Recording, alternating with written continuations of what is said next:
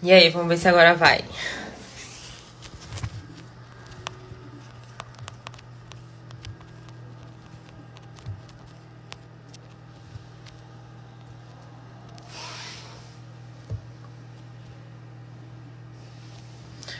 Boa noite, gente. Vamos entrando. Hoje o tema da live vai ser como treinar pernas em casa nesse período de quarentena. Tá? Só vou fixar aqui rapidinho o tema da live para as pessoas que entrarem verem logo de cara. Pronto. Então, gente, boa noite. Hoje o tema da live, como eu já disse, vai ser como treinar pernas em casa nesse período atual que a gente está vivendo, a quarentena. Então, para contar, para explicar, para tirar todas as nossas dúvidas, eu vou trazer aqui hoje o De Salles, que vocês já conhecem. O De Salles é meu treinador há mais de dois anos. Tá, a gente tem rodado o Brasil inteiro dando um curso sobre métodos de treinamento na musculação feminina. Um curso muito bom, muito irado. Primeiro, porque eu treino o dia inteiro no curso, então eu acho o um máximo. E segundo, porque é um curso muito prático. Então, de fato, ele ajuda muitos profissionais de educação física, tá? Então hoje eu vou trazer o De Salles aqui para ele contar um pouquinho pra gente no que ele pensou ao prescrever o meu treino, que é feito aqui em casa, e também para ele tirar algumas dúvidas. Bom, o que, que eu fiz? Antes, eu fui lá nos stories, criei aquele boxezinho para as pessoas mandarem perguntas ok? E muita gente mandou várias perguntas. Eu fiz uma seleção de perguntas, tá? As perguntas estão aqui na minha frente, porque, enfim, é difícil de lembrar todas as perguntas. Então, eu vou fazendo ao longo da live para ele e ele vai esclarecendo, tá? E no final da live, eu vou abrir para as perguntas também. Ok? Então, por enquanto, eu vou desativar os comentários e no final da live eu vou abrir os comentários para vocês tirarem mais dúvidas. Show? Então, cadê o De Salles? Ele já pode é, me chamar aqui, pedir para participar. Tô esperando. Quero saber se ele tá com saudade de mim. Ah, tá. Calma aí. Cadê?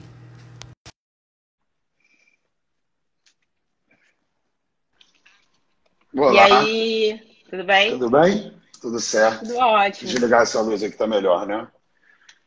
Essa iluminação aqui. E aí, tudo bem? E aí? Tudo bem? Tudo tá saudade de mim? Não muito. Pare de assim. mentir. Levanta um pouquinho a câmera, tá cortando a tua testa. É isso. Tá bom assim? Tá bom. E aí, quanto tempo, né? Apesar da gente se falar bastante. Quanto tempo, é. A gente é. não se vê desde o último curso, né? Lá em Fortaleza. Isso, a gente voltou, já estava, a gente já voltou num avião meio estranho, é. todo mundo de máscara, né? E aí no, na semana seguinte a gente ia ter um curso lá em Patinga e esse curso infelizmente ele foi cancelado, né, por conta cancelado né, do coronavírus. Ele foi ele adiado. Foi adiado, né? Exatamente. Até porque a galera já adquiriu o ingresso, então a gente vai cumprir nosso combinado Espero que no, no, na data que a gente reagendou, né? Mas se não for nessa data, vai ser um pouquinho mais à frente, né? É, tô com saudade de viajar, de levar minhas marmitas no avião. de ir no coco bambu e tomar whey ao invés de comer um, um camarão frito. É, eu falei disso ontem na live do teu foco. É, eu vi, eu vi, eu vi. Então. Obrigada por me defender. Ah. É minha filhota, né? Deixa eu falar. É, você acha que vale a pena me apresentar para o pessoal que não me conhece? Claro, sempre tem gente nova aqui me seguindo, então fique à vontade. Tá certo. Então, para quem não sabe, além de treinador da Raíssa, eu sou graduado em Educação Física pela Universidade Federal, tenho meu, minha especialização em musculação e treinamento de força pela Gama Filho, fiz mestrado também em Educação Física, fiz doutorado em Fisiopatologia Clínica, estudando efeito vascular do treinamento de força em mulheres saudáveis e mulheres obesas, e tenho um pós-doutorado nessa parte que é a parte que me desperta maior interesse, que é desempenho, né? analisando as variáveis e seus efeitos no desempenho. E uma variável que a gente vai discutir muito hoje, que é o intervalo, né? e a proposta do intervalo autossugerido, que é uma coisa que coincide muito bem com esse tempo de, de, de corona, né? de, de, de quarentena. Né? Então, assim, atualmente eu sou professor, pesquisador, palestrante, sou um dos coordenadores do Laboratório de Treinamento de Força da UFRJ, mas como eu sempre digo nos cursos, eu nunca deixei a prática de lado. Né? Então, atuo desde que eu me formei como treinador. Né? Tenho, hoje em dia, na, em, como alunos presenciais, eu tenho só mulheres, né? Acompanho atletas né, de Juiz de Fora, de outros lugares, mas é, presencialmente, hoje eu estou com um grupo seleto de mulheres que vão da Raíssa, que é minha aluna mais novinha, até a dona Magali, que é uma aluna de 94 anos. Né? Então, assim, é, me especializei de certa forma, a partir do doutorado, nesse nicho de treinamento de força em mulheres. Né? Tive que estudar uh, as, as, peculiaridades fisiológicas da mulher, né? principalmente no, no, doutorado, que eu estudei perfil inflamatório, efeito vascular do treinamento de força nessa população. E aí conheci a Raíssa é, por intermédio dela, ela veio, entrou em contato comigo no inbox do Instagram, é, querendo fazer, dar um up no treinamento dela, né? Então ela queria uma orientação de um profissional e ela chegou por indicação de amigos, né? De pesquisadores amigos até a mim, apesar dela já dizer que já me seguia, né? Não sei se isso é muito verdade, não. É Mas isso foi início de 2018, né? Isso. Então, é fevereiro de 2018. Então, a gente está aí há dois, dois anos e dois meses treinando. E eu acredito que a gente tenha conseguido bons resultados, né? Tenha conquistado bons resultados de acordo com o objetivo dela. O objetivo dela não é mais ser atleta, né? Então a gente teve que fazer ajustes, teve coisa que ela tinha que, que hipertrofiar para criar uma proporção, como era a questão dos posteriores de coxa. Os posteriores de coxa dela não acompanhavam o glúteo, não acompanhavam o quadríceps. Ela tinha muito paravertebral, né? Que é a musculatura lombar muito hipertrofiada, o que deixava a cintura dela espessa de lado, né? Então ela tinha algumas ela era muito treinada em cima, ela já estava ficando bastante hipertrofiada. Então, tiveram alguns músculos de membros superiores que nós destreinamos para alcançar a estética que ela almeja. É, Fora a limitação gente... do movimento, né? A limitação da técnica, que eu tinha muita limitação. Sim, sim. não, eu não cheguei a falar do que, que eu tive que fazer com, contigo. Eu estava falando assim, do, do, dos teus objetivos. Uhum. É, mas ela chegou realmente para mim com muitas limitações para realizar os exercícios básicos multiarticulares né, que são tidos como os exercícios principais. É, ela tinha muita resistência, mas ela precisava ganhar um pouco de força, ela precisava ganhar consciência corporal. Então a gente desenvolveu vários trabalhos, desenvolvi períodos que eu trabalhava uma periodização ondulatória, focando ali uma sessão da semana mais em força, né, mais em, em maiores pesos, né, intervalos mais longos, exercícios básicos, intercalando com treinos mais densos. Né, vou falar do conceito de densidade hoje, mas treinos mais densos, próximos da falha ou até a falha, né? Num, num outro momento, né? E depois trago com um treino mais é, volumoso, mais resistência, oscilava isso. Depois oscilei com ênfases, né? enfatizando anterior na segunda, posterior na quarta, glúteo na sexta. Já trabalhei com, isola... com, com, apenas com isoladores. Né? Hoje a gente está fazendo um esquema um pouquinho diferente, é, que é treinar membros inferiores todo dia no volume reduzido, né? E trabalhando nesse esquema de ênfase. ênfase anterior, posterior isolado, ênfase em glúteo, né? E estamos fazendo três por um. Ela faz três dias de membros inferiores para um dia de membros superiores. Mas é, essa live a gente vai discutir treinamento de força em casa, né? Como treinar em tempos de Covid, que é um assunto bastante atual. É, eu estou participando de dois cursos. Na verdade, um, a gente está fazendo o segundo Personal Trainer Home Care esse final de semana, que é um curso mais direcionado, né, direcionado para treinadores e para profissionais de educação física, e que visa habilitar, né, trazer mais segurança para o profissional de educação física atender remotamente usando as tecnologias. Então a gente vai falar de como adaptar o treino quando não se tem sobrecarga, como quais variáveis que a gente pode adaptar quando não se tem esse peso, né?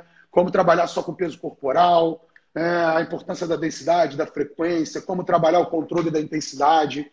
A Ingrid vai falar de grupos especiais, né? então vai falar do, dessa prescrição para o idoso, para o obeso e para o hipertenso, né? falando de como aplicar né, é, é, é, testes, como trabalhar com segurança, né, como controlar o treinamento e acompanhar. E aí vão ter outros dois palestrantes, um é o doutor Pedro Menezes, que vai falar de aplicativos e tecnologias no atendimento remoto, e o Peterson, né, que você conhece, que vai falar de marketing digital, como chegar ao teu cliente, como é, levar o seu produto, né, que é o treinamento, até o cliente, sabendo que hoje né, a gente tem essa limitação das academias fechadas. Né? Então, é, como continuar proporcionando a prática da atividade física para a população que está enclausurada, né, que precisa continuar se movimentando. E não é o momento de abrir academia. Né? Então, como fazer isso com as limitações que a gente tem? Limitações de equipamento, limitações espaciais.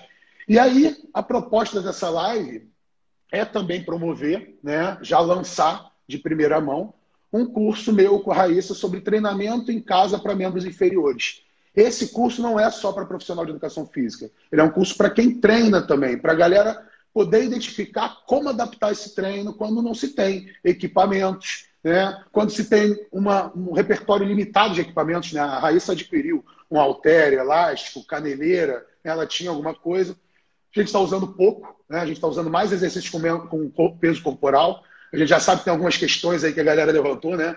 Ah, como é que eu faço a progressão? Existem dezenas de exercícios feitos com peso corporal, inclusive exercícios que são só para nível avançadíssimo. Então, dá sim para se treinar só com peso corporal e continuar tendo ganhos. A gente vai discutir essas questões. Já como, quais adaptações a gente faz. Mas é, aproveito para já promover de antemão esse curso que vai ser no dia 23 de maio, tá? sem ser o próximo final de semana, o outro, né? É, sem ser né, daqui a dois finais de semana, mais precisamente. Então, no dia 23 de maio, a gente vai ter esse curso que vai ter demonstração prática. Então, vou abordar né, os exercícios que podem ser feitos só com peso corporal. Se a gente tiver algum altero, alguma resistência, quais exercícios a gente pode lançar mão. Né? É, quais adaptações a gente fez no treino pra, da Raíssa nesse momento. Raíssa, percebeu perda de massa muscular? Não. Não, e assim, é, eu sou, sou, uma pessoa que não, não tem parâmetro muito bom para isso, né? Que você sabe que eu me olho no espelho e, assim, para eu notar uma evolução é bem difícil, tá? Não notei perda de massa muscular. E assim, como eu tenho caneleira, elástico e halter, eu achei que no glúteo eu consegui dar uma evoluída. E aí tem esse, esse mito de que exercício isolado não hipertrofia, não serve. Não, isso, isso aí já caiu por terra, tá? Isso, Exatamente, assim... mas muita gente ainda acredita que exercício isolado é, é desnecessário. E nesse é. momento a gente está vendo que exercício isolado, assim, pode ser um ótimo aliado. Excelente. E eu fazendo caneleira. E dá para fazer, né? Assim, elástico, e... senti um resultado bem legal. Eu, antes, antes eu não exercício, só, só um adendo para o que você falou. O, o, e o exercício isolado, ele não precisa necessariamente se trabalhar com elástico ou com caneleira. Você pode trabalhar exercício isolado só com peso corporal. Como exemplo disso, a gente tem o stiff unilateral, a gente tem as nórdico razor, a gente tem o, o, o nórdico reverso, né? mas pensando em, em, glúteo, a gente tem elevação pélvica, elevação pélvica unilateral, a gente tem ali é, inúmeras alternativas, até mesmo os exercícios que a gente faria com caneleira, sem caneleira, podem ser feitos né, próximos da falha, obtendo ali resultados é, bastante interessantes também. Tá? Uhum. Mas vamos lá, vamos para os questionamentos e para. Para as perguntas? Então, já está é. falando aí muito de. Fala, fala da sua adaptação. Fala da sua adaptação aí, do que, que você sentiu. Porque a grande verdade é o que a galera às vezes não entende.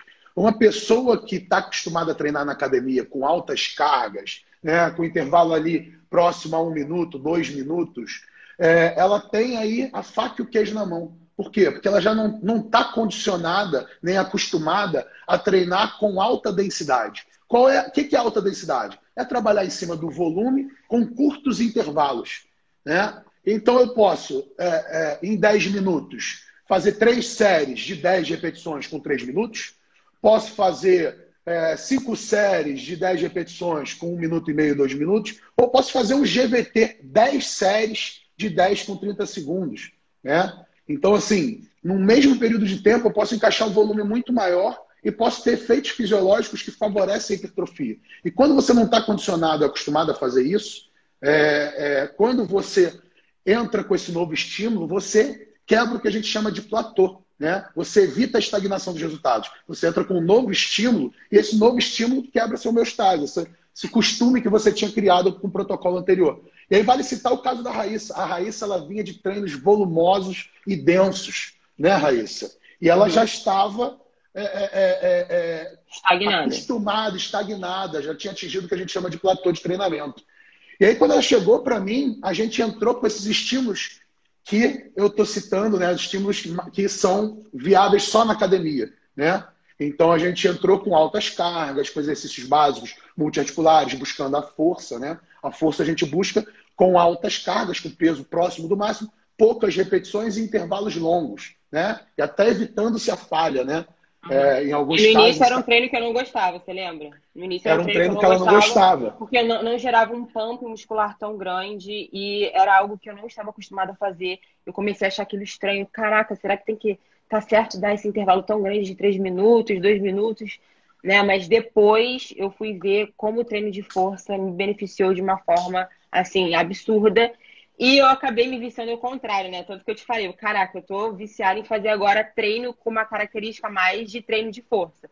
Então, Não, colocar tem... carga, fazer pouca repetição e dar um intervalo maior. E isso foi o que aconteceu comigo, coincidentemente, nesse período da transição da nossa vida normal para quarentena. Porque eu estava fazendo muito também. treino, é, com características de treino mais de força, altas cargas, estava colocando 50 quilos no agachamento livre. Essa variação de estímulos, ela é essencial. Então, assim, só para trazer um, para completar o raciocínio, é, a Raíssa estava acostumada com treino de alta densidade. Quando ela entrou com um treino que ela chama de força, não é um treino de força. O treino que ela fazia é um treino que bodybuilders fazem, mas é um treino mais pesado de bodybuilder. Porque um treino de força mesmo é um treino de um powerlifter, né? Vamos dizer assim. Então é um treino que ela fazia ali seis, repetições, né, quatro a seis repetições, ela entrava com falha, coisa que powerlifter não entra. Ela trabalhava com intervalos de até dois minutos, intervalos de powerlifters vão de cinco a oito minutos. Né? Então, assim, é um treino mais pesado. É um treino de hipertrofia mais pesado. Né? E aí tem o treino de hipertrofia mais leve, mais denso. E como ela não estava acostumada com esse treino mais pesado, quando ela treinou mais pesado, ela teve bons resultados. Agora, como ela estava acostumada a treinar mais pesado, ela voltou para o princípio da densidade acima de tudo, ela está trabalhando volumes muito altos, intervalos muito curtos, né? É, combinações de estímulos como pré-exaustão, trisete, isso tudo é viável fazer só com peso corporal, tá? E ela está fazendo isso e está tendo resultados. E isso, inclusive, eu escutei de outras pessoas. As pessoas eram condicionadas a fazer aquele protocolo né, da mesmice dentro da academia, sempre treinando a mesma coisa. Quando entrou com um protocolo que é mais dinâmico, mais denso, né, é, é, com intervalos mais curtos, com transições rápidas entre exercícios, com repetições acima de 15, 20 repetições, 30 repetições, essas pessoas começaram a ver um pump que elas não viam, a dor muscular tardia que elas não viam. Então, é, é o que, que eu estou querendo dizer? Que as pessoas elas podem capitalizar em cima desse momento.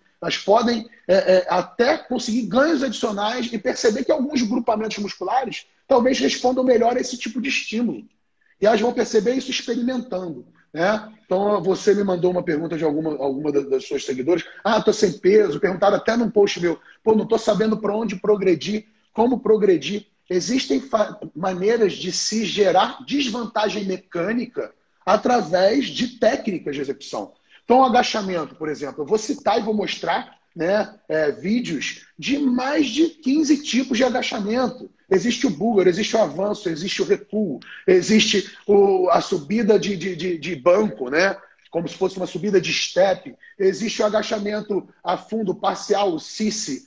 Né? Entre outros inúmeros que eu posso mostrar ali, né? até a pessoa chegar a fazer um agachamento unilateral. Agachamento unilateral com peso corporal é, é, é, é um, um, pezinho que não é pouco peso, né? ainda tem estabilidade. Pô, e tem exercícios isolados. Aí você começa a usar método também. Exatamente. Então, assim, tem como você gerar um estímulo muito interessante. E é isso que a gente vai discutir no curso do dia 23. Eu e Raíssa, a gente vou apresentar é, alguns videozinhos de exercício, vou falar de como aplicar, vou falar dos métodos que a gente utiliza. Né? Ela, por exemplo, no treino dela atual, ela usa sistema excêntrico, ela usa é, drop de dificuldade, ela usa variação de amplitudes, variações de cadências, bisete, trisete, pré-exaustão. Tem tudo isso no programa atual dela. Né? E o meu método é... também, meu método. o RST7. RST7. Vou então, fazer um assim... Você deixa eu fazer um post dele? Deixa eu fazer um post Ué, dele. Faz. Contanto que você faz, que é meramente... Vou falar meu, meu método. mas fala que é brincadeira.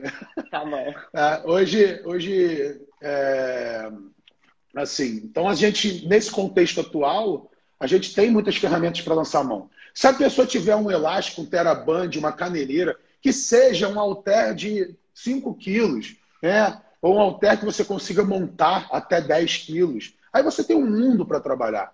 Membros inferiores é uma coisa que, é, é, se a gente for é, é, é, catalogar e descrever todos os exercícios e todas as possibilidades, a gente percebe que é viável se treinar assim com qualidade e com eficiência. Membros superiores a gente encontra um pouquinho mais de dificuldade, principalmente para os músculos dorsais e para os flexores de cotovelo. Né? Mesmo assim, dá para fazer algumas adaptações para remada, para puxada dentro de casa. Né? E se tiver um alter, já resolve o problema, porque aí tem as remadas, o voador invertido. Enfim, se a pessoa tiver um par de alter, que seja um par de baixa sobrecarga, dá para ela trabalhar em cima do volume e da densidade, exercícios convencionais. Se ela não tiver, ela tem aí inúmeros exercícios que podem ser feitos com peso corporal, que vem da calistenia, tá? Que podem sim oferecer bons resultados. Show. Vamos começar aqui com as perguntas, então? Vamos. Bom, vamos. já que a maioria das pessoas elas só contam atualmente com peso corporal, essa pergunta aqui eu achei bem interessante. Quais são os melhores métodos de treino para se realizar quando só se tem o peso corporal?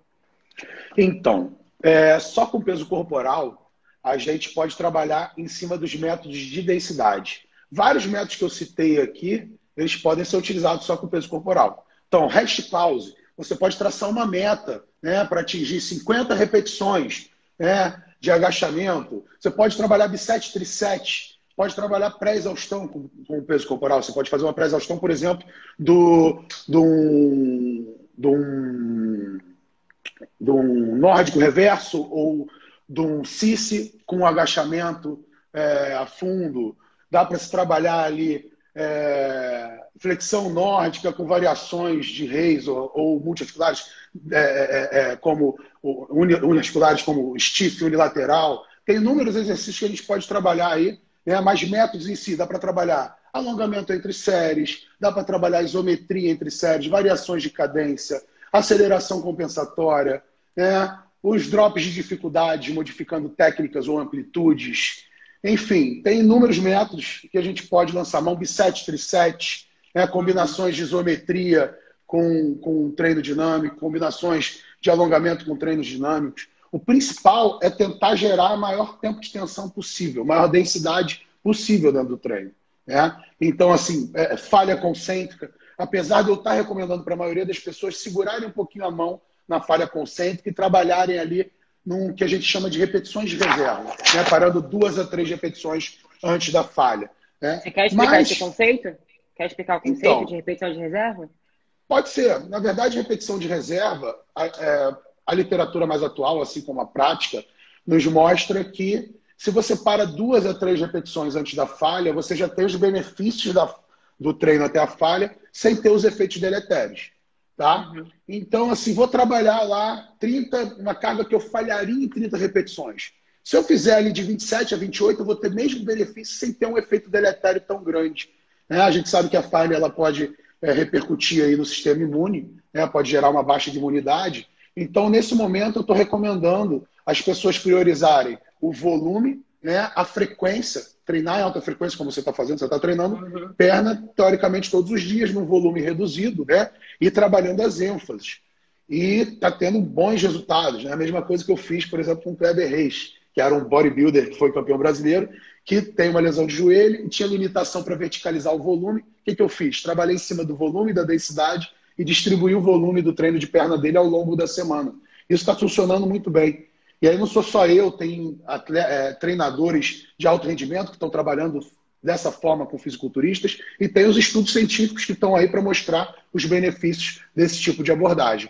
Mas existem vários métodos, eu vou citar todos né, durante o treino, mas treino excêntrico, por exemplo, as variações de nórdico, né, é, permitem que você treine de forma excêntrica em casa, que é um estímulo aí de altíssima intensidade, tanto intensidade de esforço quanto intensidade de carga. Né? Então, assim, os métodos que a gente não tem como trabalhar seriam os métodos que você varia cargas. Mesmo assim, você pode trabalhar drops de dificuldade. Então, por exemplo, eu posso começar, vou falar de membros superiores, posso começar lá no apoio no solo, com as pontas dos pés. Cheguei próximo da falha, eu boto os joelhos, diminuo ali né, a sobrecarga corporal sobre os braços. Cheguei próximo da falha, eu posso fazer um apoio na parede, de pé na parede inclinado. Estou né? fazendo um drop de dificuldade. Mesma coisa, eu posso começar fazendo um agachamento a fundo, com pausa, né? lá embaixo, Conforme eu for sentindo a, a, a fadiga né, da pausa no ponto crítico, eu elimino o ponto crítico, entro com os parciais, posso entrar com uma aceleração, depois posso combinar com uma isometria, né, isso seria um triset, posso fazer as pré-exaustões que eu falei, né? É, no caso aí, pré-exaustão, para posterior de coxa, a gente vai depender de uma sobrecargazinha, né? mas você pode pegar um balde de água e fazer, por exemplo, um stiff é, é, é, é, sem sobrecarga. Em muitos casos, a gente pode jogar ali stiff com, sem sobrecarga ou um stiff unilateral e depois trabalhar ali um exercício multiarticular em seguida. Né? Mas para quadríceps, para tendo alguma resistênciazinha, uma caneleira, dá para se trabalhar muita coisa. Que nem você está trabalhando a pré-exaustão com caneleira, né? Está uhum. fazendo é, é, a extensão de quadril com o joelho estendido, depois faz com o joelho flexionado e depois faz com a extensão do joelho, o coice, né? Então, assim, é, é, existem inúmeras possibilidades da gente manipular as variáveis para obter estímulos satisfatórios, mesmo sem ter um peso adicional ou sem ter nenhum implemento. Tá uhum. Tá, ok? Tá, já que você falou de falha muscular, existe esse mito de que é, que é sempre necessário treinar até a falha muscular para você ter um resultado visando hipertrofia. Então, teve não. até uma pergunta de uma menina que ela falou que ela não tem nenhum peso, só o peso corporal, e ela está sentindo muita dificuldade em chegar até a falha muscular. Oi. Tá escutando? Tô, agora tô. Tá. Então, deixa eu voltar um pouquinho. É, essa menina ela relatou que ela só tem o peso corporal, não tem nenhuma carga externa, e ela estava tendo muita dificuldade em alcançar a falha muscular.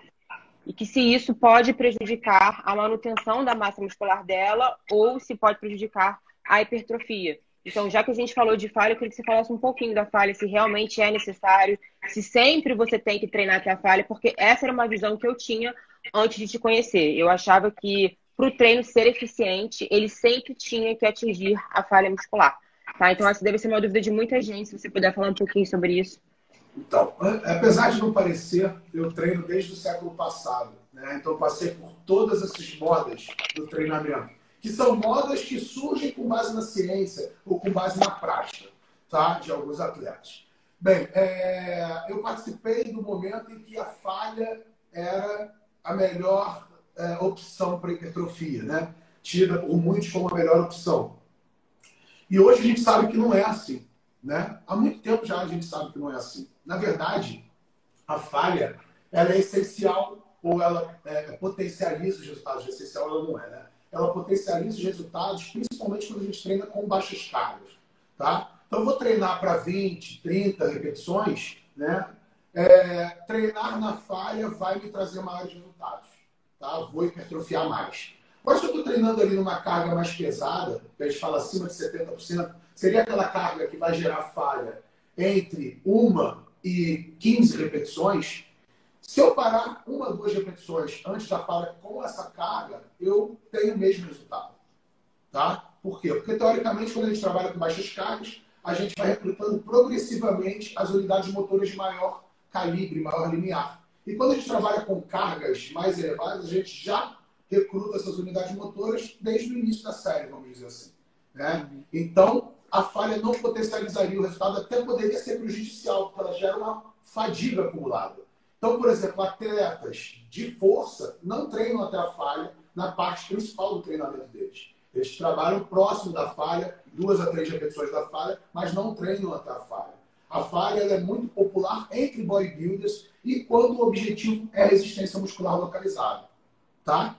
É, então, uhum. isso nos, induz, nos é, diz, né, nos indica que é, a falha ela vai ser interessante quando a gente for associar ela, ela, com baixas cargas, com baixo peso, ou com aquele treino que você realiza mais repetições. Então, assim, teoricamente, para o momento atual, na ausência da sobrecarga, a falha seria excelente. Qual o problema da falha? Que ela tem uma repercussão no sistema imune. Né? Então, assim, eu acho que a gente pode trabalhar próximo da falha, a gente pode trabalhar com atletas, né, como a Raíssa, lançando a mão da falha, né? mas não treine tudo até a falha, não treine sempre até a falha, porque isso vai trazer prejuízos para você, não vai trazer benefícios adicionais. Tá? E ah, é essencial a falha, vejo que os bodybuilders de alto rendimento treinam até a falha. Eu cito dois bodybuilders sempre que se orgulham de dizer que não treinavam até a falha e que foram grandes campeões do Mister Olímpia. Se eles achassem que a falha potencializa, potencializaria o resultado deles, eles teriam treinado até a falha. Quem são esses bodybuilders? Jay Cutler, que foi quatro vezes campeão do Mister Olímpia, e Frank Zane, que foi, para mim, um dos shapes mais bonitos do Mister Olímpia, que foi três vezes campeão do Mister Olímpia. Esses caras, eles tinham orgulho em dizer que eles não treinavam a falha. Você for num post do Jay Cutler perguntar, ah, você, dizem que você não gosta da falha concêntrica. Ele vai falar, é, nunca gostei de treinar a falha. Ah, então como é que você fazia? Ele fala, repetições e mais repetições. É, então ele prioriza o volume em detrimento da falha, assim como o Frank Zane. O Jay Cutler falava, quando eu sinto que eu estou usando um grupamento muscular que não é, não participa da técnica original do exercício, ou seja, você começa a roubar, né, começa a gerar movimento na articulação que não está envolvida, ele interrompia. Isso é um conceito de repetições de reserva. Né? Uhum. Por quê? Porque ele sente que ele está próximo da falha, que ele está comprometendo a técnica. Interrompe.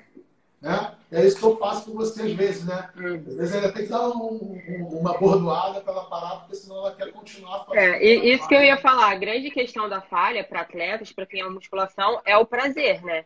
Porque você treinar até a falha te dá um prazer, prazer enorme. Sofrer, né? é, exatamente. É um prazer que, pô, assim, eu falo, eu sinto um prazer em treinar até a falha. Então, quando o treino não é até a falha, parece que faltou alguma coisa, sabe? Então, nesse processo, nesse primeiro período que a gente começou a tirar a falha, foi sofrido para mim. Porque treino para mim também é prazer. Então, você tirar a falha, parecia que estava faltando algo. Mas você pode falar já... para as pessoas aí que quando você se acostumava a não, tá, não treinar até a falha, eu entrava com a falha de novo. Né? É. Quando eu entrava com alto volume e você já estava acostumado com aquele alto volume, eu já quebrava, de, né, diluía aquilo tudo. Eu acho que é exatamente o papel do treinador. É saber como variar e progredir os estímulos. Né? Não adianta a gente fazer sempre o que a pessoa gosta. Eu sou um cara que, quando conhecia a pré-exaustão, conhecia a pré-exaustão, eu li sobre a pré-exaustão, é, acho que no século passado, mas acho que foi 2001 ou 2002, eu ganhei um livro sobre a pré-exaustão e me aprofundei mais. E me apaixonei pela pré-exaustão, eu sempre falo isso. Comecei a usar a pré-exaustão para tudo. Em dois meses a pré-exaustão já não tinha efeito mais para mim. Eu tinha aprendido a fazer pré-exaustão para praticamente todas as articulações, mas é, não adianta você casar com o método, né? Tudo que eu sempre falo, é, provavelmente o melhor método é aquele que você não está usando no momento. Né? Então, a variação e progressão adequada, porque também não adianta você variar os métodos a moda boi aleatoriamente. Tem que ter uma progressão lógica, né? Se a pessoa nunca fez um strip set, você não vai passar direto para o strip set. Né? Ela é, nunca fez um drop e passar para um strip. Ela nunca treinou até a falha, eu não vou fazer direto o strip set. Eu vou passar pela falha, eu vou passar pelo método decrescente com falha, depois vou passar pelo método decrescente sem intervalo, que é o drop set, e depois, lá no final, eu vou entrar com o strip set. Né? Então tem essa progressão lógica, e obviamente, para a Raíssa que já é treinada, e já é familiarizado com a maioria dos métodos, a variação também tem que ter uma lógica. Né? Não dá para ser uma variação aleatória. Ah, não, hoje vamos fazer isso. Não, assim, é, a Raíssa sabe. Eu, em todos os treinos, pergunto como ela se sentiu no treino anterior, eu faço conta de volume total. Né? Falou, ó, no treino passado a gente fez tantas séries, né, Raíssa? Dá aquela recapitulada, apesar da gente estar distante agora, o acompanhamento está sendo remoto, né? mas a gente dá sempre essa recapitulada aí quando a gente se encontra no início do treino, o que, que a gente fez, que, como é que se sentiu, né? se cabe um pouquinho mais de volume, se é mais interessante entrar com mais carga naquele dia. Né? Então, assim... Eu sempre falo, cabe, cabe mais volume, cabe. Mas você tem que controlar, porque se deixar eu fico duas horas na academia treinando e não fico saciada de treino. É, vale ressaltar né, que muitas vezes eu saio da academia, ela finge que foi para o vestiário, o marido dela me conta isso, porque o marido dela está sempre nos treinos, ele faz beats, etc. Então, ela, muitas vezes, ela espera ir embora, se esconde para voltar para a sala de musculação. Só que ela, isso algumas vezes, ela é punida no treino posterior. Quando ela faz isso, ela depois é punida. E ela é punida tirando o volume do treino posterior, não é, é, é judiando mais, não. É o contrário. Não, é, eu, eu não sou parâmetro, não. Eu não sou parâmetro. É, vamos continuar aqui. Já que a gente está falando de treino de pernas, uma dúvida muito comum é se você fizer um cardio depois do treino de pernas. Então, se você correr na escada, que muita gente tem corrido na escada, ou feito um polichinelo, ou alguma coisa estacionária, se isso pode atrapalhar, se isso tem um efeito concorrente, o que, que você acha? Não, na verdade, no momento atual, pela quantidade, pela inatividade que está sendo imposta a gente, isso pode até potencializar os resultados. E vai entrar como mais volume, como mais densidade de treino. E aí você pode combinar isso. Tá leve demais lá o agachamento, faz um agachamento intercalado com uma corrida estacionária. Né? Você pode fazer um trabalho de, de, de treinamento de força, né? treinamento voltado para eu vou usar o termo treinamento de força, porque para quem não sabe, musculação, o nome científico para musculação é treinamento de força. Então, tudo, se eu treinar para resistência, para hipertrofia, para força ou para potência, tudo se chama treinamento de força. Né? Então, se eu usar esse termo, eu estou me referindo à musculação. Mas você pode fazer musculação, vamos dizer assim, é, trabalhando subida e descida de escada. Né? Então, você pode trabalhar subida de 2 em 2 degraus, 3 em 3 degraus, ou você pode trabalhar, por exemplo, a descida controlada de escada, que é um treino excêntrico. Né? Então, se você descer controladamente né, 10 degraus, você vai perceber que no dia seguinte, talvez você fique até com uma dor muscular de início né? porque você tem esse estilo excêntrico aí bastante acentuado. Então, não é contraproducente, não gera efeito concorrente. Eu acredito que gera, gere um efeito combinado. Tá? E aí você tinha falado de treinar em dois horários. Gente, gente está com disponibilidade de tempo. Então, melhor coisa, talvez fazer o cardio em sessões separadas, até porque você mantém um nível de atividade ao longo do dia né, é, mais diluído. Né? Você não concentra a atividade. E o que está acontecendo? A gente está treinando, fazendo nossa série de musculação, nossa, nosso treino de musculação, e o resto do dia a gente fica completamente sedentário. Pelo menos a maioria da população. Né? Então, se ela puder diluir esse treino, por exemplo, ah, quero treinar três grupamentos por dia, ou um total body, né, o full body, treinar o corpo todo. Dilui isso ao longo do dia. Ah, acorda, vou fazer exercício ali de perna, depois vou fazer. Né? Ou você pode trabalhar, por exemplo, também para estimular o efeito cardiorrespiratório, um full body alternado com segmento, alternando exercícios de membros superiores e inferiores, que gera uma densidade elevada também. Né? Porque quando você está descansando o membro superior, está treinando o membro inferior, vice-versa, a frequência fica mais elevada, o gasto calórico também é mais elevado. Então, assim, são recursos válidos sim, tá? Tá. Você falou de grupamento muscular para diluir isso, conseguir treinar todo dia. Então, eu queria saber de você se você acha uma estratégia, uma estratégia bem válida é você fracionar né, e treinar grupamento, o mesmo grupamento todos os dias. Então, eu estou recomendando, como a gente tem um repertório limitado de exercícios, para algumas pessoas, eu estou recomendando fazer um full body todos os dias. Né? Quatro a cinco vezes, ou até mesmo seis vezes o mesmo protocolo. Isso é viável. Né? A gente tem percebido isso não só também, né? tanto a prática quanto a ciência tem nos mostrado que se a gente equalizar, se a gente trabalhar com volume adequado por sessão, a gente pode treinar é, é, todo dia o mesmo grupamento. O que, que eu estou falando? Ah, vou fazer duas, três séries de agachamento, duas, três séries de flexão plantar, duas, três séries de apoio no solo, duas, três séries de remada, né? Obviamente direcionando de acordo com o que eu quero mais desenvolver. Então, se eu quero desenvolver mais quadríceps, eu de repente incluo ali um, um exercício que incida mais no quadríceps, né? Pode ser um isolado, como o Cícero, como o, o nórdico reverso, ou pode ser né, um, um, um búlgaro, né? enfim. É, vou trabalhar esse programa com volumes reduzidos para cada agrupamento todos os dias da semana. Por que, que eu estou recomendando isso? Porque muitas vezes as pessoas não têm um saco para fazer o cardio, querem fazer só musculação. Se a gente fizer um full body, um total body, alternando o segmento, a gente tem esse componente cardio durante o treino. Né?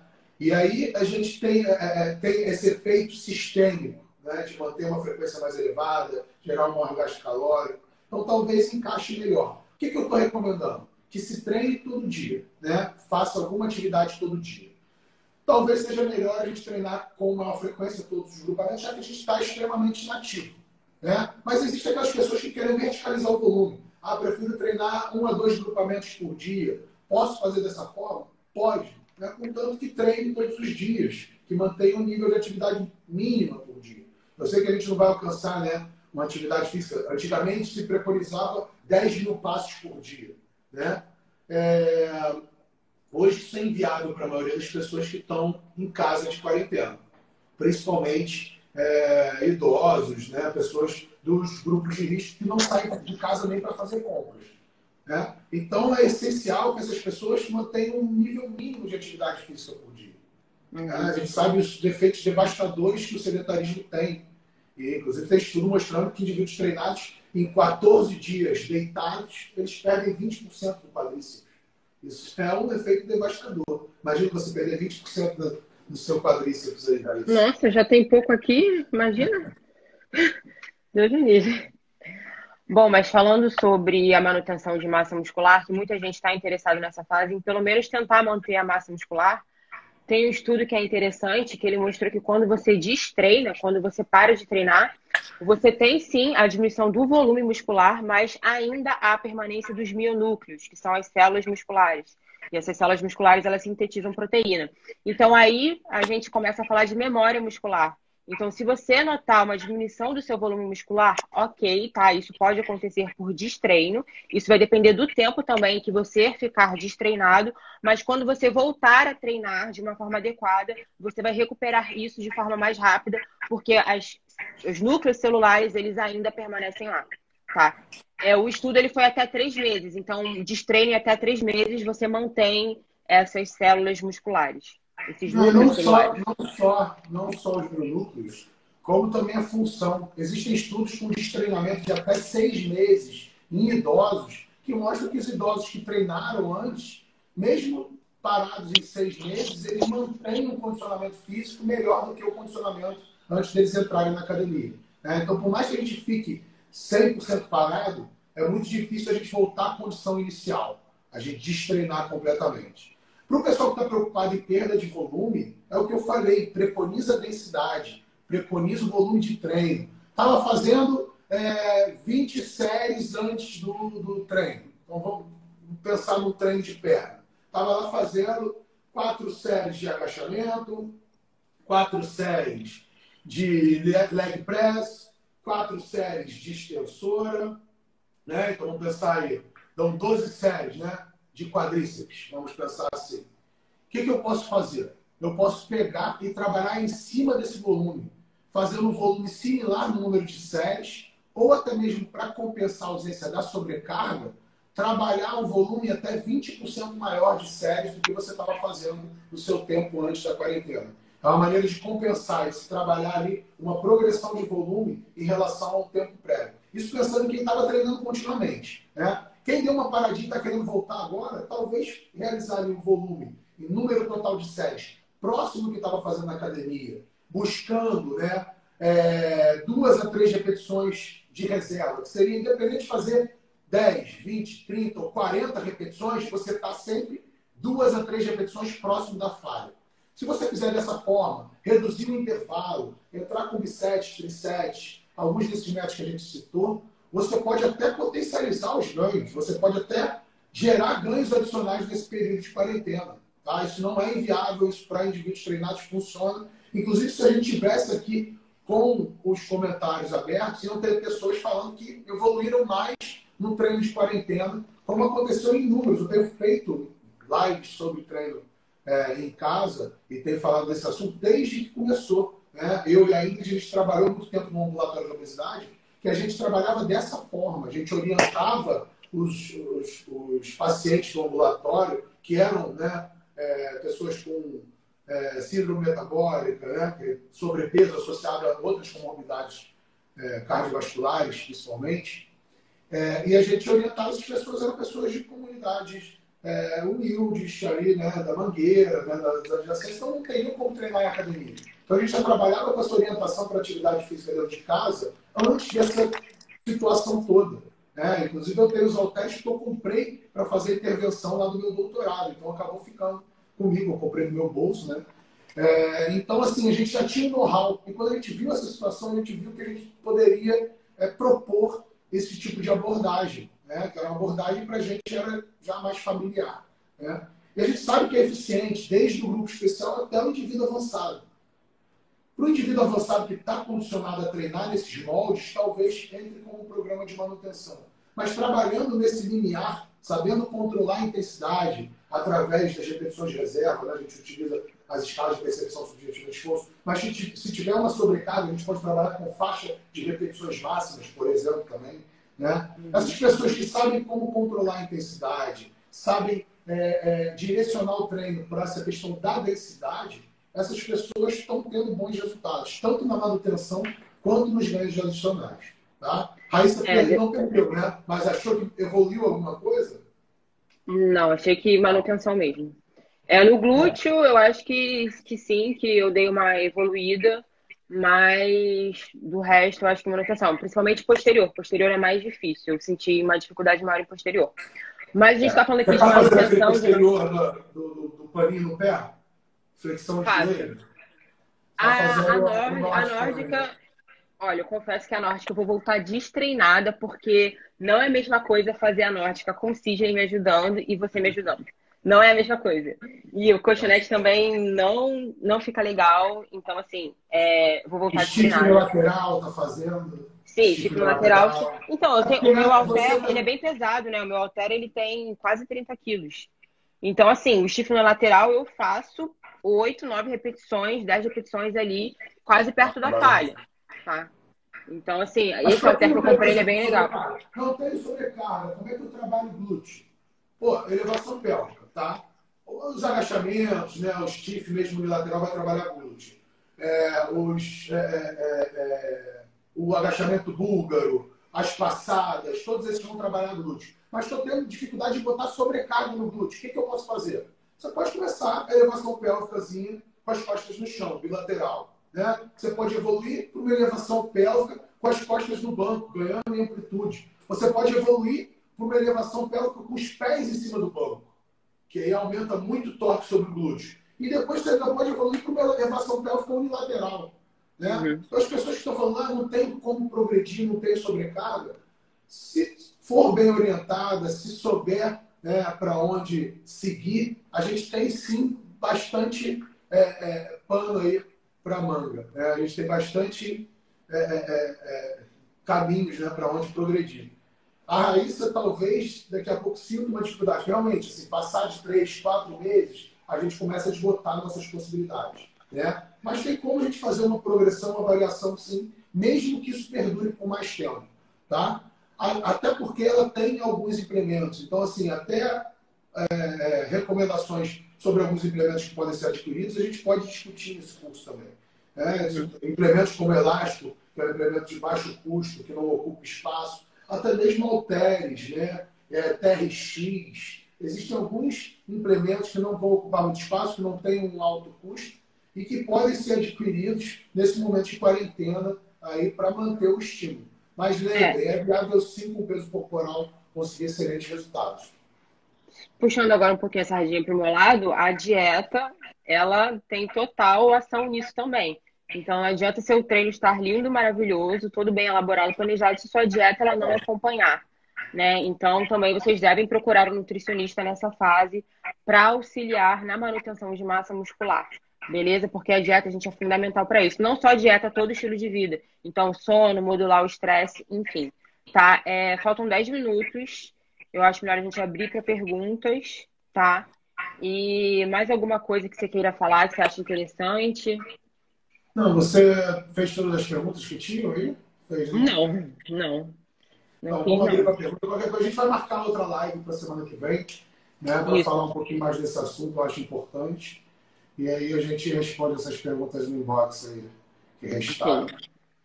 Abre aí para pergunta. Vamos responder a última pergunta que eu acho interessante? Que muita gente tem o hábito de alongar.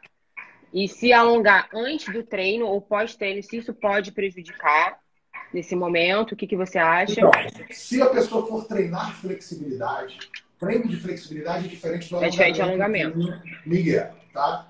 Então, se a pessoa for treinar flexibilidade, eu recomendo que ela treine num horário distinto. É aquilo que eu falei, a gente está com disponibilidade de tempo. Então, não tem a obrigação de combinar a flexibilidade, a musculação e o aeróbico na mesma sessão. A gente não tem essa necessidade, essa obrigação. Né? Você não vai ter que ir duas, três vezes à academia. Você está em casa. Então você pode tirar ali um momento é, para alongar, é um momento que você se sente melhor. É, às vezes, ao acordar, não é tão agradável, porque você está encurtado, mas às vezes pode ser até mais né, positivo, depende do, do, perfil da pessoa. Mas vai escolher o horário mais adequado para alongar, um horário que seja mais interessante para treinar a força e vai fazer isso diluído ao longo do dia. Né? Se quiser treinar um cardio também, é, é, pode fazer um terceiro treino ao longo do dia. Né? Ou pode treinar dia, um dia flexibilidade, outro dia cardio, né? e alternando, treinar todo dia musculação.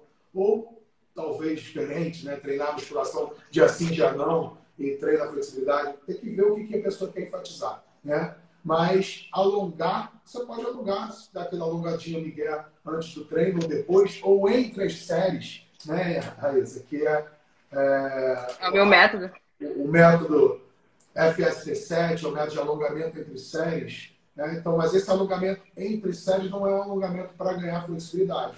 É um alongamento ali que a gente trabalha ali até né, é, o ponto de maior alongamento do músculo, mas sem forçar. É só para gerar. É, para você gerar uma isquemia, hipóxia.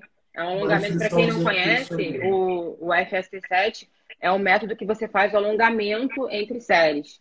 Então, por exemplo, você faz um stiff e no intervalo você alonga. E durante esse alongamento, você faz uma isquemia do músculo, gera uma hipóxia, acúmulo de metabólitos. A gente sabe que o acúmulo de metabólitos ele é importante também para a hipertrofia muscular. Então, é um método que eu sou muito fã. E, além de tudo, você ganha alongamento, porque eu ganhei muito alongamento fazendo FST7.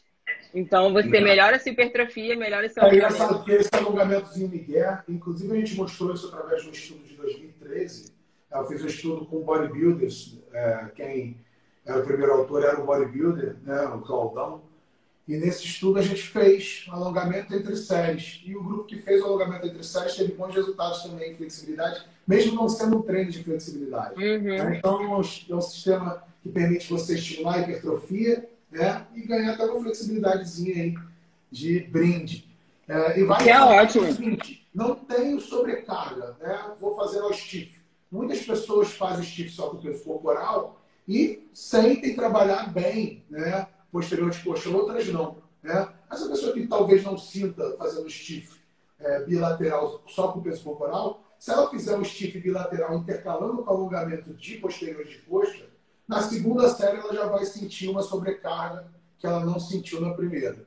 Né? Isso ah. progressivamente, porque esse alongamento ele gera ali também um acúmulo de fadiga, né? Um, não só um acúmulo de metabólitos, mas também com um acúmulo de fadiga, o que faz com que a gente acabe é, é, é, não exigindo mais, né? mas sentindo aquela musculatura ali mais estressada, vamos dizer assim. E só uma ressalva, o FST7 preconiza sete séries. E não necessariamente você precisa fazer as sete séries para o método ser eficiente. Por, você por pode fazer quatro, cinco séries. Por isso que eu não gosto de usar o nome FST7 atualmente. Eu prefiro usar alongamento entre as séries. Né? Uhum. É, e é o nome original. O nome original, muito antes de sair o FST7, para quem não sabe, o FST7 é o método de 2012 2013. Eu tenho um estudo publicado em 2009 que a gente fala do interset stretch, né? o alongamento entre séries. Exatamente o nome em inglês. Então, o nome mais adequado é alongamento entre séries ou interset stretch. Tá? Uhum. Interset Beleza. stretching. Né? Vou abrir para perguntas aqui. Pode abrir. Vamos lá. Podem ficar à vontade para perguntar, tirarem suas dúvidas. É. Ferreira mandou um, um tchauzinho aí. Caraca, ficou preso aqui. Só tchauzinhos. Bom, então vou fazer uma pergunta minha. Faz. Faça. Bom, pensando em hipertrofia, é, como tem essa limitação de carga, então nesse momento é bem interessante no meu ponto de vista, você preconizar isso que você já falou, do estresse metabólico. metabólico. Então, você... e intervalos curtos. Para a galera que além... não está entendendo muito bem o que é densidade, é volume alto e intervalo curto. Tá? E além disso, dano muscular, certo? Então, Sim. nesse momento, seria o ideal priorizar isso: estresse metabólico e o dano muscular. O dano fica um pouquinho. Já que tem ausência da carga. Né? Como é que é? Exatamente. Sem carga, o dano muscular ele é dificilmente alcançado. O dano muscular ele ocorre na fase excêntrica do movimento e ele depende da carga, tá? Porém, a gente tem os exercícios excêntricos, né? Os exercícios predominantemente excêntricos, como os nórdicos, né? É, flexão nórdica, o Reisel, o nórdico reverso, que são exercícios que a gente pode preconizar no nível avançado nessa época, justamente porque vão ser os exercícios que vão trazer o dano muscular para o treino. Né? Mas a gente tem que lembrar que o dano muscular ele não é mais visto como algo essencial para a hipertrofia. Tá? Uhum. Então, o que, que é essencial? O que, que são os caminhos para a hipertrofia descritos? Seria a tensão mecânica e a mecanotransdução, seria a sobrecarga. Uhum. O estresse metabólico também é algo que tem sido demonstrado que é um caminho muito interessante para a hipertrofia. E o dano. O dano ele é defendido por alguns como algo essencial para a hipertrofia e outros como consequência do treino. Não algo essencial para que a hipertrofia ocorra mas uma consequência de um treino intenso. Por isso que muitas vezes as pessoas podem associar que o dano, a dor muscular, tem relação com os resultados, mas talvez seja só um efeito do treino. Né? E a dor muscular de tardio é a resposta inflamatória ao dano. Né? Então, assim, a gente tem essa, essa percepção. Essa percepção não, a gente tem essa dúvida na literatura, né? se realmente o dano seria essencial. Mas o estresse metabólico e a tensão mecânica, sim, são dois caminhos é, certeiros. Você acha que a genética do indivíduo influencia nisso? O indivíduo, por exemplo, ele responde melhor em relação à hipertrofia sim. a um estresse mecânico, uma tensão mecânica, e outro, e outro indivíduo responde melhor ao estresse metabólico. A responsividade ela tem relação provavelmente com a genética, tá? Então, existem pessoas que se dão melhores, estão pensando até no alto rendimento. A gente tinha atletas como o Dorian Yates, como o Mike Mentzer, que treinavam com altíssimas cargas, nunca trabalhavam acima de 10 repetições, né? treinavam treino excêntrico, etc. Mas trabalhavam ali um volume reduzido e preconizavam a alta intensidade de carga e de esforço. E a gente tem o outro extremo da moeda, que eu citei para vocês, que seria ali é, é, é, o Frank Zane e o Jay Cutler. Né? Uhum. Então, isso já mostra que, mesmo no alto rendimento, mesmo entre os caras que são os maiores do mundo, a gente tem gente, tem ver atletas que se dão bem com alta intensidade e atletas que se dão melhor com alto volume. Isso é na experimentação, tá? Porém, a pessoa que está condicionada a treinar sempre de uma mesma forma, ela, por mais que ela não apresente uma responsabilidade elevada para outra forma, pelo fato de você mudar o estilo, ela talvez tenha bons resultados em cima disso aí. Tá, tá a live vai cair. A live vai cair. É... A live vai cair. Então vamos fechar e abrir de novo. Aí você tira as dúvidas do pessoal. Tá? E a gente encerra. Tá. Só lembrando que a gente vai ter um curso aí do dia 23, que a gente vai tirar todas essas dúvidas de forma aprofundada. É um dia inteiro comigo e com a Raíssa, para a gente uhum. discutir essas questões. A gente vai ter o debate online, né? Mas vamos lá, vamos abrir de novo para tirar essas dúvidas aí.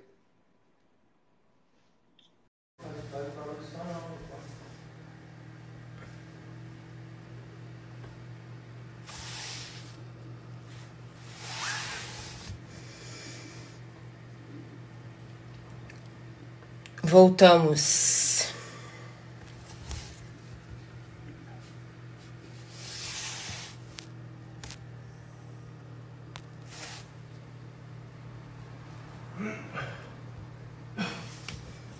Esperar o de Salles para ele tirar as dúvidas.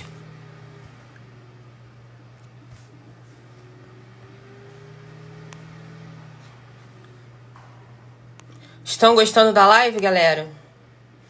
Tá agregando conhecimento para vocês?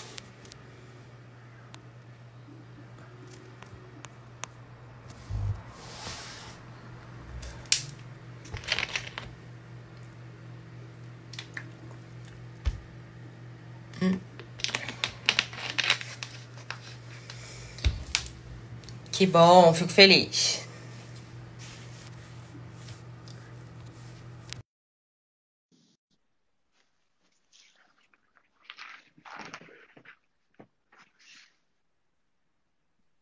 Oi, Raíssa, tudo bem? Oi, tudo bem. Deixa só para a galera ter uma ideia, ó. Hum. O que, que a gente pode fazer de membros inferiores? Vou mostrar só rapidinho para a galera ter uma ideiazinha dos exercícios dos repertório, do repertório de movimentos que a gente tem. Calma aí. Ó. Tá. Então, aqui, ó. Então, alguns dos exercícios que podem ser feitos só com peso corporal ou com sobrecarga adicional, tá? Mas vocês podem ver que todos eles podem ser feitos com halter na mão, com pezinho, né? Aqui estão outros também, alguns que podem ser feitos, né? Os primeiros ali que estão com halter são melhores conduzidos com sobrecarga, mas podem ser feitos também só com peso corporal. Os outros elevações pélvicas, né? E de isolados a gente tem um montão aí também, ó. Tá? A gente vai discutir isso tudo ao longo do curso. Tá?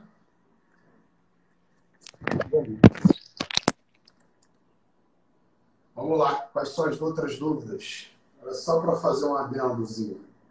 Já que a gente está falando de genética, é importante ressaltar que cada indivíduo tem um potencial genético. Né? Sim, então, claro. as pessoas elas vão responder de forma diferente aos treinos. Tem gente que é acima da curva, é fora do normal, que qualquer estímulo tem uma recuperação ótima, tem uma evolução ótima. E indivíduos não, tá? E estudos mostram isso, que as pessoas elas respondem de formas diferentes aos estímulos. Então a gente tem que ter em mente que cada indivíduo tem um potencial genético, tá? Tá. Bem, é, tem alguma pergunta aí? Você está achando a Ingrid? Oi, Ingrid. Tem. É, qual o volume de treino para treinar todos os dias membros inferiores?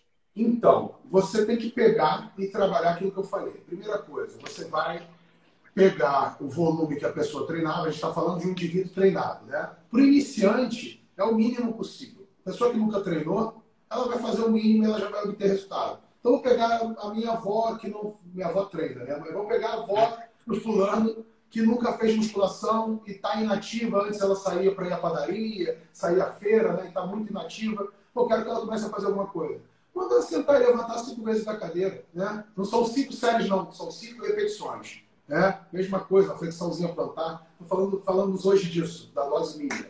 Mas para o cara treinado, ele vai basear o volume no treino prévio. Então, se você, por exemplo, a Raíssa, a Raíssa treina em média 20 séries. Né? É, 20 séries por treino. Ela pode pegar e trabalhar esse volume similar, ela pode pegar e trabalhar com base nesse volume, que é aquilo que eu falei, né? fazer uma progressão de 20% com base no volume que ela estava adotando na academia e ela pode pegar esse volume, verticalizar num só treino, ou ela pode diluir ao longo de dois ou três treinos na semana. Então, vamos pensar, por exemplo, numa pessoa que faz treino A e B, né, treinando no A, membros inferiores. Na academia, ela fazia é, três vezes o programa A. Ela fazia A, B, A, B, A, B. Né? Então, ela fazia A na segunda, A na quarta e A na sexta. Em cada treino dessa, ela faz, em cada treino desse, ela fazia 10 séries de quadríceps, tá? Ela pode pegar e fazer a diluição desse volume ao longo da semana. Então, ao invés de ela fazer três vezes por semana as 10 séries no quadríceps, ela pode pegar e fazer seis vezes na semana 5 séries de quadríceps, treinando todos os dias quadríceps, mais o volume diluído. Ou ela pode pegar e treinar duas vezes na semana com um volume de 15 séries. Ou ela pode pegar e fazer como os bodybuilders fazem, treinar tudo verticalizado na segunda-feira e voltar a treinar a perna só na outra segunda. Então ela tem como diluir esse volume. E esse volume ele vai se basear no volume que você treinava previamente. Né? Então, ah, eu treinava lá 16 séries de quadríceps. Vamos dizer que eu fazia lá um leg, um agachamento, fazia extensor e um búlgaro. Né? É, quatro séries de cada um. Então, dão 16 séries, era isso que eu tinha falado? Tá. Quando você então, posso, é, pode, é, acho que entendeu, né? Então pode fazer isso numa só sessão, você tem que calcular esse volume e saber distribuir esse volume. Você não vai entrar com o mesmo volume que você fazia duas vezes por semana, todos os dias da semana. Né? Nem vai fazer um volume que você fazia três vezes por semana só uma vez. Você tem que trabalhar ali com cálculo em cima do que você é, é, do que funcionava para você dentro da academia. Tá? E aí, na ausência da carga, você pode até fazer um upzinho, um upgrade nesse volume, de até 20%. Inclusive, tem estudo mostrando que essa é uma progressão interessante, a progressão baseada no treinamento prévio do indivíduo avançado. O cara avançado já treinava, qual o volume que ele treinava? Ah, treinava X, então vou treinar X mais 20%. Tá? Seria uma forma interessante de se progredir. Gente, eu vou deixar a live salva, tá? Tá bom. É, o pessoal está perguntando aqui. Então, outro, outro método que eu não citei, que eu tenho usado muito, GVT, GVT, as 10 séries de 10 com 30 segundos, tenho usado muito no apoio. Né? É interessante que as pessoas falam, pô, um treino de baixa intensidade, tudo bem, eu consigo fazer 30 repetições de forma contínua num apoio no solo. Né? É... Mas se eu fizer de 10 em 10 com 30 segundos de intervalo, a partir da quarta série, eu já estou precisando fazer um drop, botando o joelho no chão. Né? Por quê? Porque esse acúmulo da fadiga nas séries anteriores vai gerar ali um, né, um estímulo mais intenso em termos de intensidade de esforço a partir da quarta série. Então, tem usado muito GVT. Né? Mas métodos interessantes seria drop set com drops de dificuldade ou drops de amplitude, né? É, variações de cadência e velocidade, os respawns, biset, triset, pré-exaustão, alongamento, isometria entre séries, o próprio GVT. Se a pessoa tem um manguito de oclusão, oclusão excelente nesse momento, né? Até falei para você pegar comigo. Eu vou, vou passar aí para pegar. Esse, é, mas eu não garanto que eu vou devolver. né? Momento de quarentena não dá para você ver aqui. Hum. Então fica quieta em casa, né? Mas outros métodos podem ser utilizados também num contexto de total body, ou até mesmo de danos inferiores, agonista antagonista. A pessoa pode fazer um agonista antagonista, por exemplo, de nórdicos. Nórdico reverso, nórdico, flexão nórdica. Né? Pode trabalhar ali alternado por segmento, como eu disse, circuito, para gerar um estímulo cardiorrespiratório. Então tem muita coisa interessante. Marina, a gente falou do, do FSP7, ação excelente ferramenta, o alongamento entre séries. Tá? Um excelente recurso para lançar a mão nesse momento. Tem mais pergunta aí que você identificou? Tem. É... Então, tem aqui, ó, o Newton. Deixa eu responder o Newton aqui. Newton, a recuperação ela tem que ser proporcional ao estímulo. Então, se você dilui esse estímulo, então, se eu trabalho, por exemplo, é, duas, três séries de agachamento, eu posso fazer agachamento todo dia, sim. É, principalmente se eu não treinar até a falha, por exemplo. É, então, assim, é, é, aquela coisa. Posso usar aquele grupamento. A gente usa membros inferiores todo dia. E a gente caminha, né? A gente vê 10 mil passos, seria ali uma média para dizer que a pessoa é, é, ativa, ou pelo menos era uma, um valor né, que denotava a pessoa ser ativa. 10 mil passos seriam 10 mil, 5 mil repetições para cada perna. Né?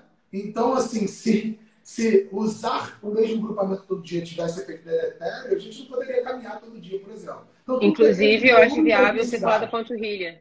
Então, a gente vê, por exemplo, panturrilha, a gente usa todo dia. Né? Mas, por exemplo, se você. É, é, eu tenho amigos que surfam e que fazem flexão e a, é, é, apoio no solo, fazem barra paralela e, e, barra né, fixa, todo dia como forma de aquecimento. Só que eles fazem duas, três séries, às vezes não levam outra falha. Eles têm um shape bom, têm uma boa hipertrofia e eles ainda remam pra caramba depois. Então tudo vai depender aí do estímulo. Né? Se eu dou um estímulo de alto volume e alta intensidade, a supercompensação é mais demorada. Se eu dou um estímulo de baixa intensidade ou de intensidade moderada e volume reduzido, eu posso dar esse estímulo todo dia assim com frequência. Isso não é um nem dois, são, se duvidar, dezenas de estudos já que mostram esse benefício aí é, do treinamento diluído, né? Sempre compensando o volume, sempre diminuindo o volume ao longo da semana. A gente vai pegar e treinar todo dia em alto volume e alta intensidade. Mas a gente pode treinar sim todo dia, né? Aquele mesmo grupamento, dependendo do volume e da intensidade empregada. Então tem aqui o outro. Para ter uma resposta imune, né? uma baixa imunidade extrema, tem que ser um treino muito pesado. Ou um treino muito é, extenuante, vamos dizer assim. Né?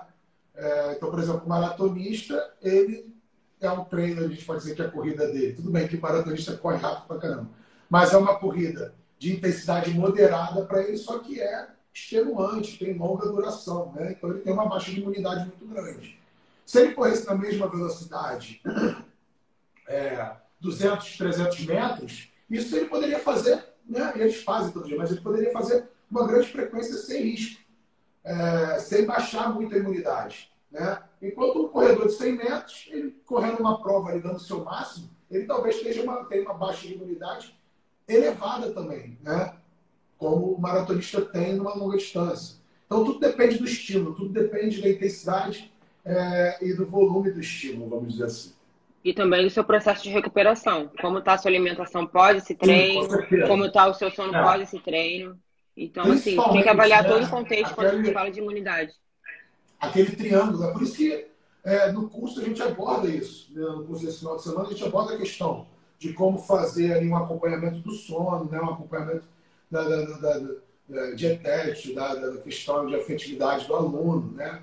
É, inúmeras questões que são importantes para a gente saber como, como, manipular essa questão do volume da intensidade. Mas uma das questões, inclusive, que eu discuti na live de ontem com o Eduardo Haddad foi exatamente essa. Pô, não está rendendo muito bem, né? Está é, tá sentindo ali um efeito é, limitador do treino, Vê se a pessoa está se alimentando bem, se ela está dormindo bem, se ela está bem psicologicamente, se ela está estressada, se ela está tendo problema no trabalho, isso tudo vai influenciar. Né? Mas, principalmente, a gente existe esse triplé, tripé, né? Não só o treino, mas o treino, a dieta e o descanso, eles são essenciais para a questão da hipertrofia da massa muscular.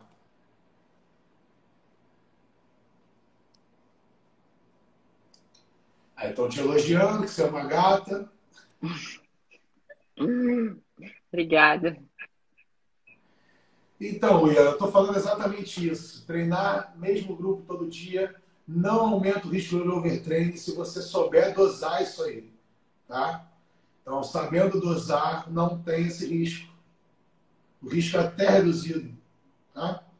E não estou falando de orelhada, não. Eu sou um pesquisador que investiga essa questão. Uma das variáveis que eu estudo é a frequência de treinamento e um dos, dos estudos que a gente conduziu, a gente treinou pessoas previamente sedentárias é, duas, três ou quatro vezes por semana por oito meses. Tá? Então, eram funcionários da Petrobras que tinham, é, em alguns casos, até algum problema, uma hipertensão leve, alguma coisa.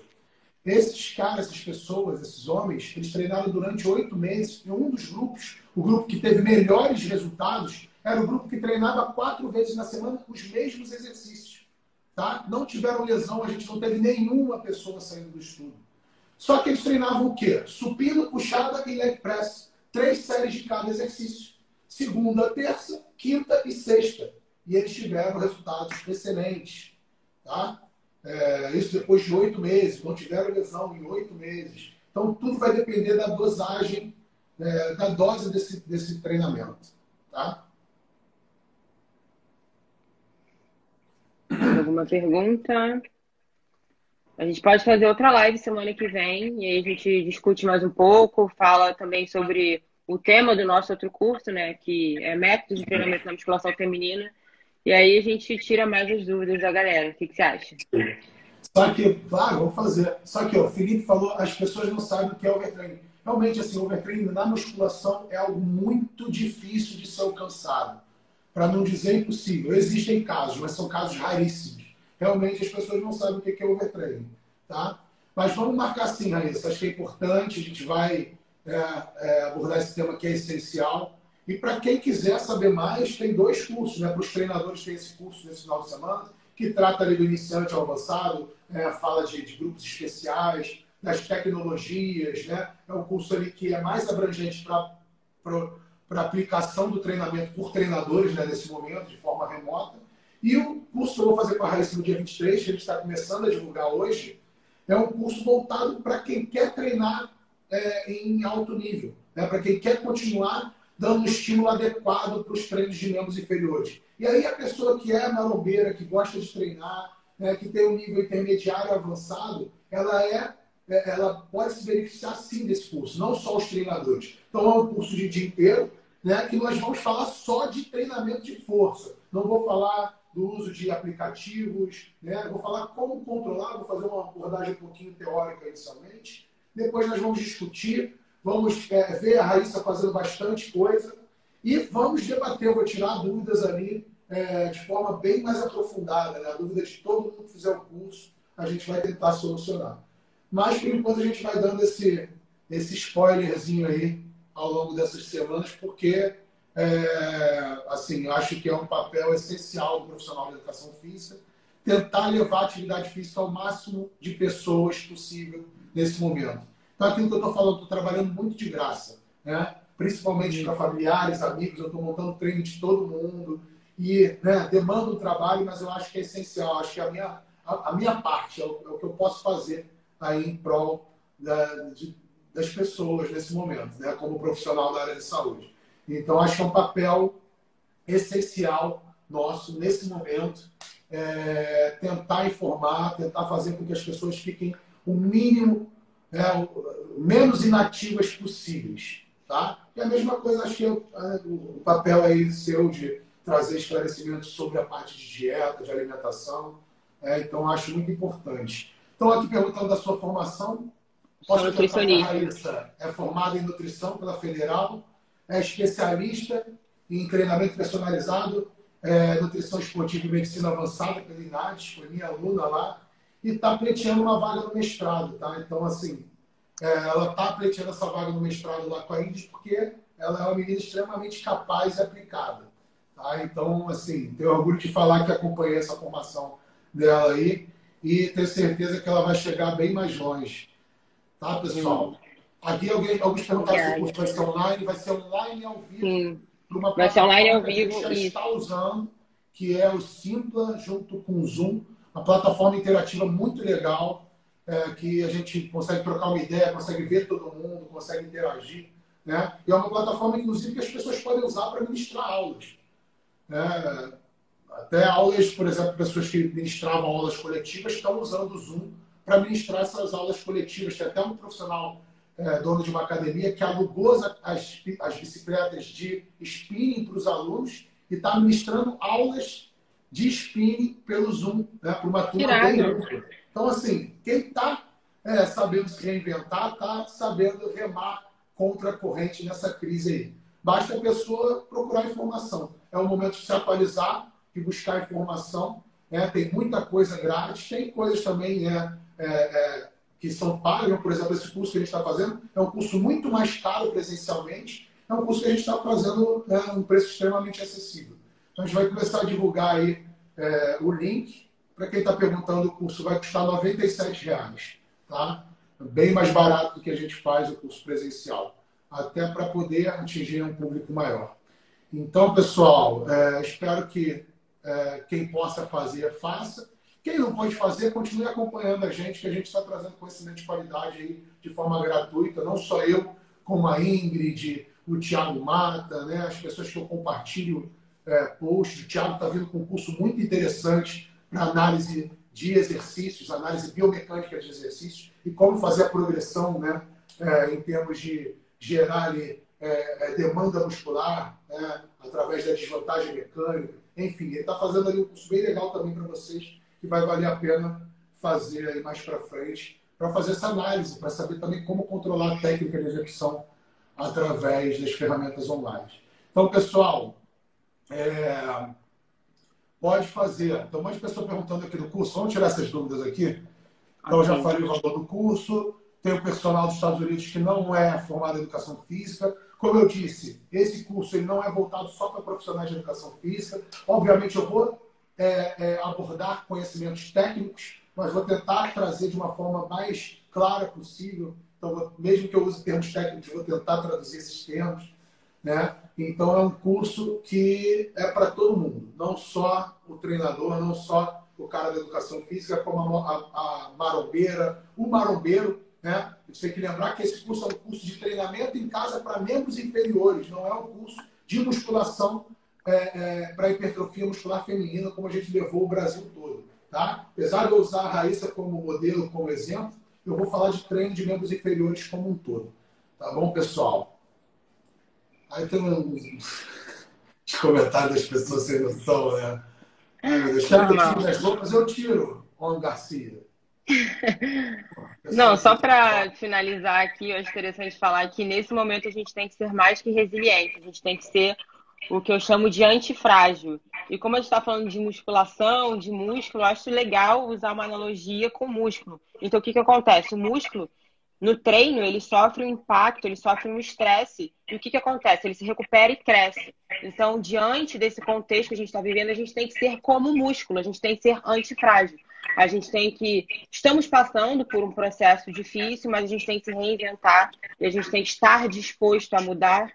E aí, torcer para que tudo no, no final gente, dê certo, mas. Tem que lançar mão, a gente tem que lançar mão dos recursos que a gente tem, né, Raíssa? Então, assim, a gente está limitado. Pô, se é viável comprar algum equipamento, etc., mas Se não tem, se tem limitação espacial, vamos né, lidar com o que a gente tem, vamos é, usar os recursos que a gente tem, usar as ferramentas que a gente tem para se manter ativo o máximo possível. Tá, pessoal? Tem aqui perguntou aqui. É, a gente vai disponibilizar o link com todas as informações do curso, tá, pessoal? Pode deixar. A gente já vai fazer o lançamento desse curso já já. Então, pessoal, muito obrigado. É, é, estão aí elogiando a sua reflexão, realmente. É, músculos não crescem na zona de conforto, realmente. É, Ricardo, personal, aí me elogiando. Obrigado, Ricardo. Está sempre me prestigiando também em todas as lives. Então, pessoal, muito obrigado aí por nos prestigiar, por ficar aí até o final. E pode deixar que a gente vai abordar mais esse tema aí ao longo da semana. Tá? Exato. Ao longo das duas semanas que antecedem o curso. Então, a gente tem a semana que vem. Tá bom, pessoal? Então, até breve. E Raíssa, obrigada aí. Parabéns. Obrigada a você. Tô com saudades. Manda beijinho pra Alda. Tô com saudade dela também. E é isso. Logo mais a gente tá junto de novo. Estamos tá? com saudades também. Valeu. Vai falando. O Sidney, o Sidney, eu sei que ele tá mandando um beijo pra vocês também. Ah, manda outro beijo pro Sidney. A tua tá é igual, igual dele, ó. Ficou bom, né? Ficou muito tá bom. bonito. Tá bom. Eu passei a máquina aqui do lado, ó. Tá vendo? A marca. Quero ver o shape, quero ver o shape. Quero ver ah, o shape, como é que tá. Shape tá, mas, pô, tá aqui, tá abdômen, tá tudo embaixo de uma capa de gordura desse tamanho aqui. a massa é mantida. Massa Aldinha. Massa, problema de... Olha a Aldinha aí, ó. Hum. A gente tá assistindo minhas lives todas também. Mas. Tá bom. É então, valeu, pessoal. E é isso. Próxima. Beijo, espero que vocês tenham gostado. Até a próxima. Tchau, gente. Valeu. Obrigada por me acompanhar.